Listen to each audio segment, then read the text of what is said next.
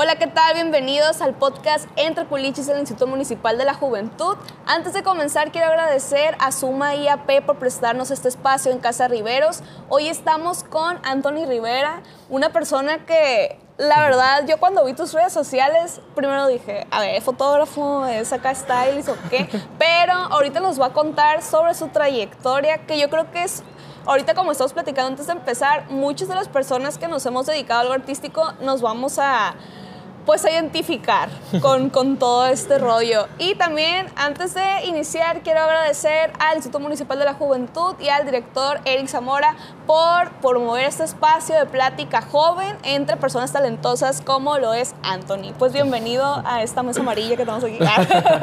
Ahí te pasa muy pues, iluminado. Muchas gracias a ustedes por invitarme. Eh, la neta, pues, es, es muy bonito, ¿no? O sea, como que te inviten a este tipo de pláticas y en su momento pues no sé, cuando yo inicié tal vez no se activaba tanto, ¿no? Eh, pues justo, ¿no? Eh, pues soy diseñador, soy stylist, también la hago de fotógrafo, la hago de todo.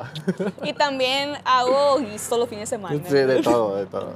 Oye, ¿cuántos años tienes? Eh, ¿Qué estudiaste y de dónde eres? Tengo 25 años, soy de aquí de Culiacán. Yo soy, bueno, fui estudiante de trabajo social, de modas jamás. Eh, desde mi casa, ¿no? Obviamente pues, mi mamá me enseñó y pues nada, prácticamente ahí salió todo. Todo. Eh, ¿Qué te iba a preguntar? Bueno, ahorita que estábamos platicando antes de que la gente nos escuchara, me comentabas que pues empezaste trabajando, este, perdón, estudiar trabajo social. ¿En qué semestre dices, la neta, ya, no puedo seguir con esta farsa? ¿En qué, ¿En qué momento tú dices, yo me quiero dedicar a la moda, a la fotografía, a todo eso que acabas de, mencionar? Pues justamente cuando estaba en la prepa, eh, mi mamá estudió alta costura y todo ese rollo, ¿no? O sea, entonces yo siempre, de hecho tengo mucha familia que se dedica, pues tengo una prima que es diseñadora, que está haciendo el vestuario de Kimberly Loaiza, eh, tengo tías, o sea, familia que cosen, ¿no? Entonces yo siempre crecí entre eso, ¿no? Que yo veía, entre empecé, empecé a aprender porque mi mamá era como de, oye, pues ya estás en el centro esto o cosas así. Entonces yo Vete aprendí. A ándale, ándale. Entonces mi mamá me acuerdo que un día me dijo como de que, oye, te voy a meter a estudiar modas. Y yo dije, no, ni de pedo, qué pedo. Y ya, no, pues obviamente yo en la, en la prepa pues ni tenía idea de qué quería hacer, ni nada. Entonces yo me metí a estudiar trabajo social por, por también por mis primas que ya trabajan de eso. Y dije, ah, está fácil. Pero justamente cuando estaba él ahí dije que, ay no, qué pedo que estoy haciendo. O sea, ahí me di cuenta como que ni me gustaba, entonces yo empecé, pues es una escuela de mujeres, entonces yo empecé como a diseñar, a hacer fotos, pero hacía fotos con ropa de tiendas. Eh, hasta que un punto donde no sé, o sea, como que ya eran medio groseros, no querían prestar ropa y así. Entonces fue cuando yo dije que no, pues la voy a hacer yo. prestar las prendas de la Ajá, sí, era como, porque empecé a hacer cosas como bien raras y era como de que la gente quiere, ay, qué pedo con este güey, ya sabes. Entonces era como de que, bueno, dije, bueno, voy a tener que hacer yo la ropa porque aparte ya me aburría porque era ropa muy, pues, comercial al final, ¿no? Entonces ahí empecé como a diseñar, pero yo no cosía porque mi mamá me las hacía. Órale. Entonces, después de eso me empecé como a crear de un equipo donde había una fotógrafa y empecé a experimentar como el estilismo. No sabía mucho, la verdad. Porque tampoco fui una persona que creció leyendo revistas, la neta, no. Sí. Entonces... Eh, Fue empírico todo, bien. Ajá, sí, yo era como... Yo soy una persona muy visual, o sea, así. Yo sí me defino visualmente. Yo me inspiro de la nada, o sea, con cualquier cosita, cualquier elemento, me puedo inspirar. Un día se me pueden ocurrir hacer 20 prendas, o sea, así, así funciona.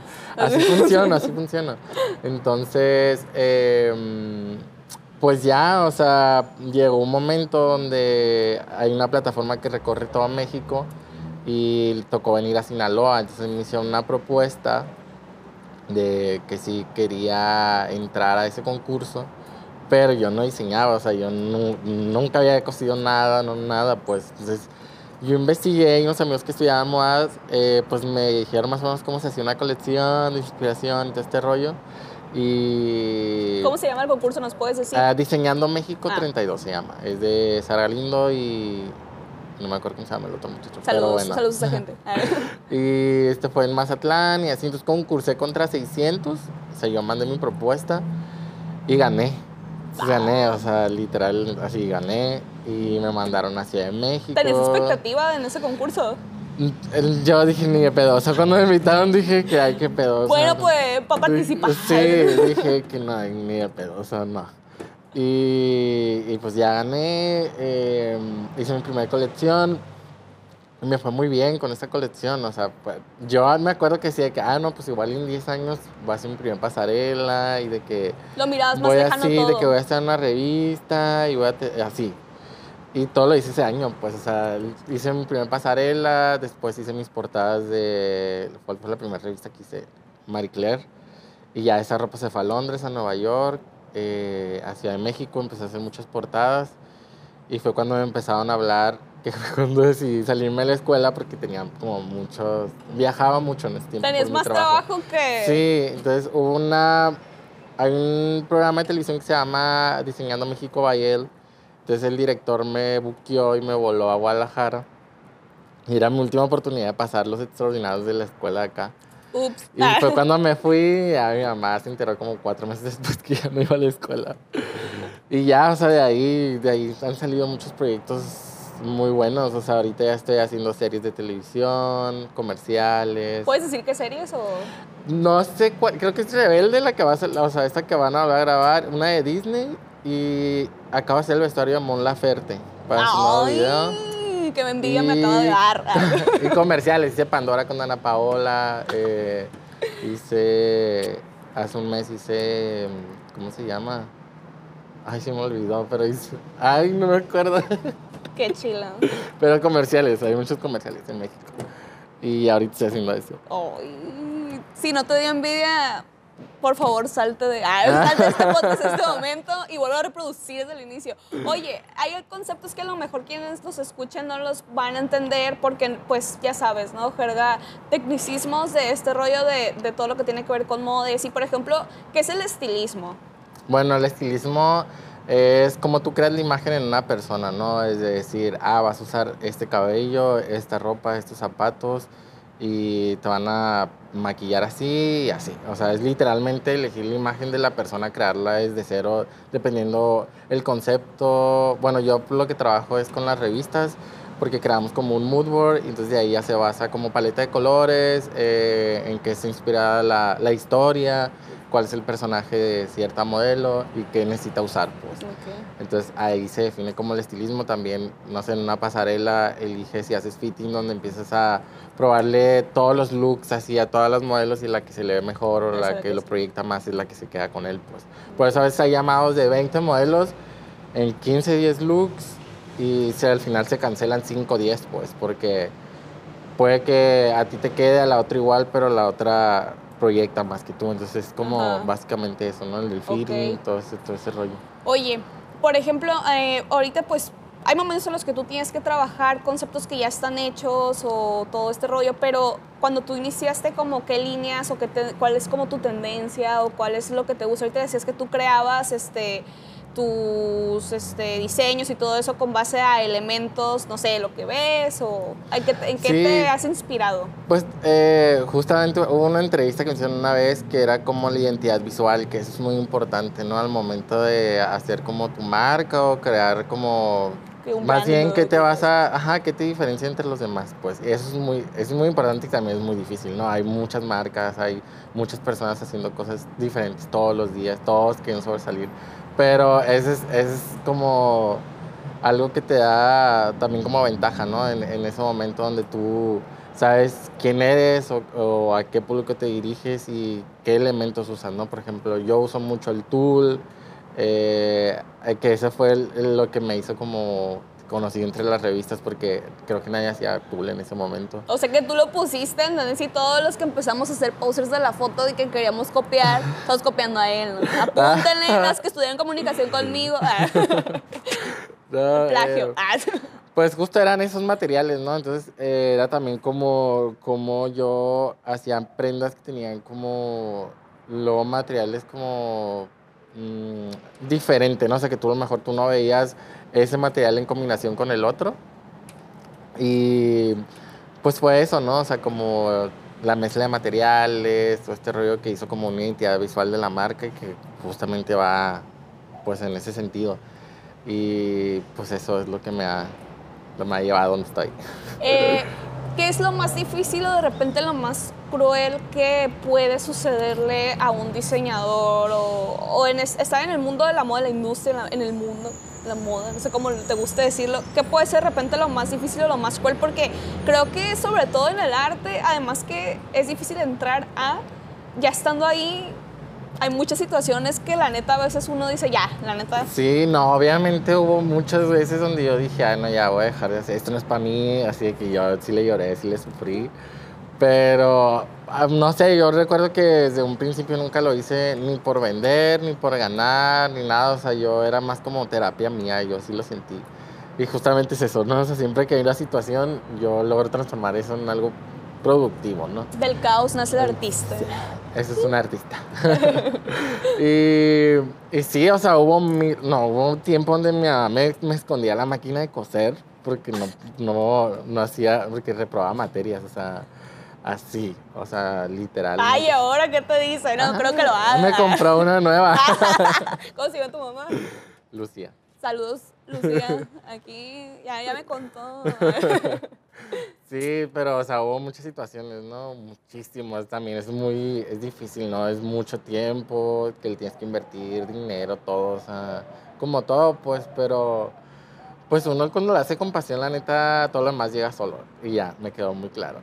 Qué chulo. Y eso es un consejo yo creo que para todos. Y a lo mejor de repente suena muy trillado, pero en, todo, en todos los lugares donde, y eso es para ti, joven, que nos está escuchando, en donde te pares y tú haces las cosas bien, la gente lo va a notar, que lo haces que te guste y las oportunidades van a ir llegando. Si van a de repente como que, eh, pero es una realidad. no, es cierto, o sea, es cierto también cuando, de que, o sea, por ejemplo, yo puedo estar 10, 12 horas ocupados, todo, literalmente todo el día estoy ocupado, estoy así de que contestando mensajes, cocinando aquí y allá. Y estoy todo el día, pero no siento que estoy trabajando. Porque te gusta lo que, haces. Ajá, porque sí tenía otro trabajo, pues, donde pues sí tenía que ir, tenía un horario. Y que también me daba para mantener mi, pues, mi, marca, pero yo hasta ese momento siento que no estoy trabajando, pues así estoy todo el día haciendo cosas.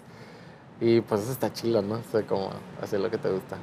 Qué, qué padre, y la verdad que la verdad que envidia y de la buena todo lo que estás haciendo a tus 25 años. Eh, como dicen los señores de 30 en adelante, ¿no? De que, ah, mira, está bien chiquito y lo que andas así. También tengo 25. Pero la neta, a veces uno, uno se imagina que estas oportunidades, como lo comentabas al principio, te van a llegar ya cuando, no, ya en unos 10 años, ya cuando te da 40, ya. Que sea grande, ya eres grande, pues, ya eres adulto. ya, ya, mira, Oye, te volví ahorita ya son tus últimos días en Culiacán, Sinaloa. Platícanos sobre eso y cómo te sientes. Pues, mm, no sé, es que hace un mes tuve un viaje a Ciudad de México como siempre, ¿no? sé, siempre iba como proveedores, mi, mi PR, como a tiendas donde estaba vendiendo como la ropa.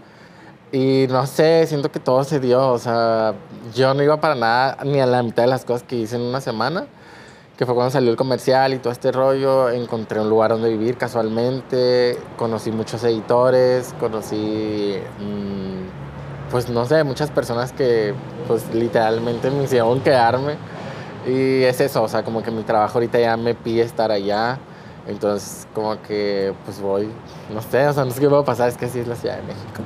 Pero pues ahorita estoy trabajando en unos proyectos locales, ¿no? Obviamente, antes de, de irme, que es como una fiesta de sale y nuevo drop por primera vez de hombre, que va a ser el jueves 24 en el Onca, para que vayan. Y, y este jueves en el Búnker, que es una plática así general, donde igual también pueden eh, reservar eh, en DTA Studio.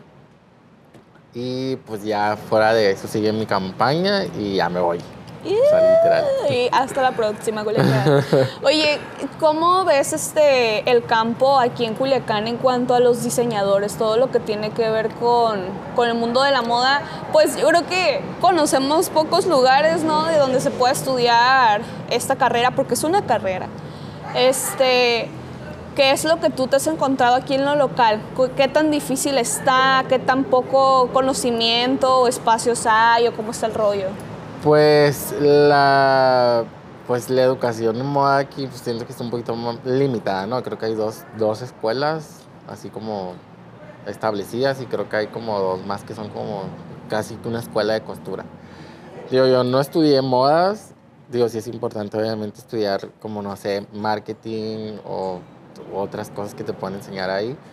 Pero también siento que es importante, ¿no? O sea, he conocido personas de Maragoni en Italia, así de que literalmente piden hacer Inter en mi marca, o sea, quieren trabajar conmigo.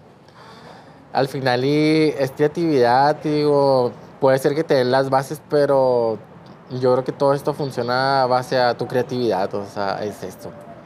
Es eso, la moda. Y las relaciones que sí, tengas, Sí, sí, ¿no? claro, o sea, pues se da con el tiempo.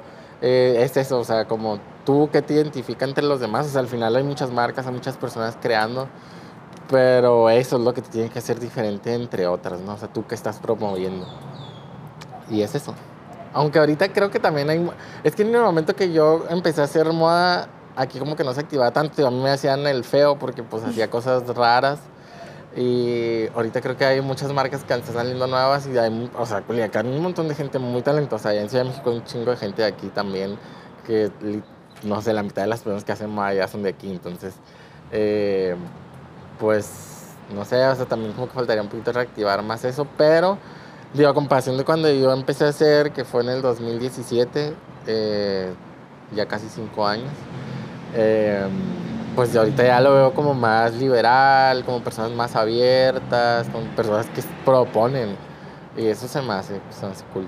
Oye, por ejemplo, ¿cómo notas tú eh, la tendencia culichi? Porque somos, bueno, la mayoría, o el culichi promedio, vamos a decir así, es como que muy extravagante o como qué tendencias tiene un- la moda culichi tradicional acá. Bueno, sí que buchona, pero a lo mejor y estoy mal, desmiéntenos. ¿Cómo no, ves? Pues es- está muy chistoso porque a mí siempre me Somos preguntan allá. no, pero sabes que ya también ya están cambiando su estilo de imagen. O sea, como que ya está más decente, como que también proponen. pero pues al final también es una cultura, pues sí. Pero ¿sabes? ¿cómo la ves? O sea, ¿cómo, cómo ves tú? Sí, así. Digo, como- yo no soy de ese, de ese tipo de Sí, moda, sí, la sí, sí, verdad. sí. Pero um, me ha tocado, fíjate, sí me ha tocado porque sí he tenido una que otra clienta que es así. es así mucho, ¿no? Di- dilo, Pero- ni modo, ni modo lo que es. es. Pero, pero sí, ya tienen ideas, ideas más frescas. O sea, ya no sé, yo siento que ya no se quedó en esa idea de la buchona pasada, pues es más como... Menos barroco. Es más como contemporáneo porque también ahorita las redes sociales y todo este rollo como que Te también... inyectan también. Sí, entonces como que ellas lo que quieren también es innovar, pues y pues ahorita como que siento que ya. Ya ya se alinearon. Sí, ya. Oye, este, ¿cuáles son las prendas que más te piden? Clientes así en particular y lo que más te gusta a ti hacer. Am, pues yo trabajo mucho mesh ahorita y cosas así como de licras o argollas. Por ejemplo, hubo un pantalón que ese sí fue como de los que más vendí, que fueron justo de los de mi primera colección, que eran como de cuero con argollas. Y esta vez los volví a hacer como en mezclilla, pero la argolla diferente, ¿no? O sea, hace que cinco años. Y, y ahorita ha sido como de que el boom. Yo, la- por lo general, mis piezas también son únicas. O sea, hay materiales que puedo hacer tres, cinco y ya es mucho porque son, son como materiales limitados que yo encuentro que Sí. también es una manera sustentable, ¿no? De, de no tener telas por tenerlas, ni, ni hacer como todo este rollo. A mí me gusta hacer las prendas. Es que yo, lo que me pasa es que a hacer un drop ahorita y el otro mes ya me aburrió y hice uno nuevo, pues. Es, así es mi proceso, pues. Entonces yo puedo hacer las prendas, algunas son únicas, algunas se producen tres veces, cinco veces, diez veces, se me hace mucho. Pero eh, a veces hago drops de 10 looks, donde son 30 prendas, que es lo que me voy a llevar hacia en México. Los tengo que hacer en una semana, 10 días. Oh my God. Y así, o sea, sí Es lo que te iba funciona, a pues. preguntar, ¿cuánto tardas en hacer este, una prenda? No, depende, pero sí soy rápido. Entonces, la práctica, la práctica. Qué chilo. Oye, para finalizar con el podcast, a mí me gustaría preguntarte eh, dos cosas. ¿Qué signo? No, mentira. ¿Qué signo? Soy? Virgo. Ah. Bueno, bueno. ah. Oye, no, este preguntarte, ¿qué le dices a las personas que, que tienen la espinita de entrarle a todo esto que tiene que ver con la moda, que tiene que ver con el stylist? ¿Qué les recomendarías? A lo mejor algo que a ti te gustaría que te hubieran dicho. Sí, claro. Eh, pues yo creo que, o sea, como a mí me funcionó, la neta yo lo hacía por diversión. eh, no tanto puedo esperar algo a cambio, pero la práctica, la práctica es el maestro, y como ahí dicen. Y es eso, ¿no? Obviamente también es importante tener un equipo, rodearte de personas que en realidad amen lo que hacen, porque eso es lo que los va a hacer crecer, que es lo que a mí me ha ayudado mucho también. O sea, yo tengo un equipo donde está de film, está fotografía, hay modelos, maquillaje, cabello, uñas, todo, pues. Y yo me los he llevado hacia de México, a lugares así donde tengo presentaciones. Y es eso, o sea, todos hemos crecido hacia eso, ¿no? Porque todos nos gusta lo que hacemos. Eh, yo creo que ahorita hay un montón de personas que ya están interesando como más en ese tema. Y pues es eso, experimentar y crear. Ya de ahí sale todo. Ay, no, pues qué bueno. Muchas gracias, Anthony, por compartirnos tus proyectos y la neta, mucho éxito, qué orgullo. Y independientemente que seas de Culiacán o no, qué chilo que tú has hecho lo que has querido, a pesar de lo que, lo que de repente te puede decir, güey, ya. O sea, qué padre, la neta. No, gracias. Y ahí saludos a la mona Perta. Ah. A la mona Taveras. Pregúntale a la dona qué dieta hizo para que me la pase. Oye, ¿cuáles son tus redes sociales? Eh, mi Instagram es it's-anthony Rivera, ese es de mi trabajo, y a mi personal es el Oder Anthony Rivera. Ok. ¿Tienes, eh, no sé, alguna página o algo donde podamos, por ejemplo, ver trabajos pasados o donde subas como eh, algo? Mm, está como en mi personal, porque en, el es ya nada más de trabajo, ¿no? Como de moda, de colecciones, revistas, etcétera. Pero estoy planeando ya también sacar mi tienda en línea y tener como un área de portafolio donde pueden ver como todas las portadas, trabajos que he hecho para muchas personas. O sea, no solo revistas, también como comercial de Coppel, lleva imagen de, de marcas, etcétera. Ah, ok. Ojo ahí pendientes. Ah, Oye, te iba a preguntar, ¿qué opinas de la moda neobuchón? Ah, ¿Cuál es esa? no Ay, busca en TikTok. Neobuchón. Bueno, pues muchas gracias. Eh, aquí a nuestro invitado Anthony, las mejores vibras para este viaje se, viene, se vienen unas cosas. Vibrando alto. Yo soy Yasua Esteros. Estuvimos aquí en Casa de Riveros. Muchas gracias a Suma y a P por prestarnos este lugar tan bonito. La verdad, muchas, muchas gracias. Al Instituto Municipal de la Juventud y al director Eric Zamora y a nuestros patrocinadores. No tenemos patrocinadores, mentiras, pero pudiéramos tener, ¿no? bueno, nos vemos la próxima y cuídense mucho.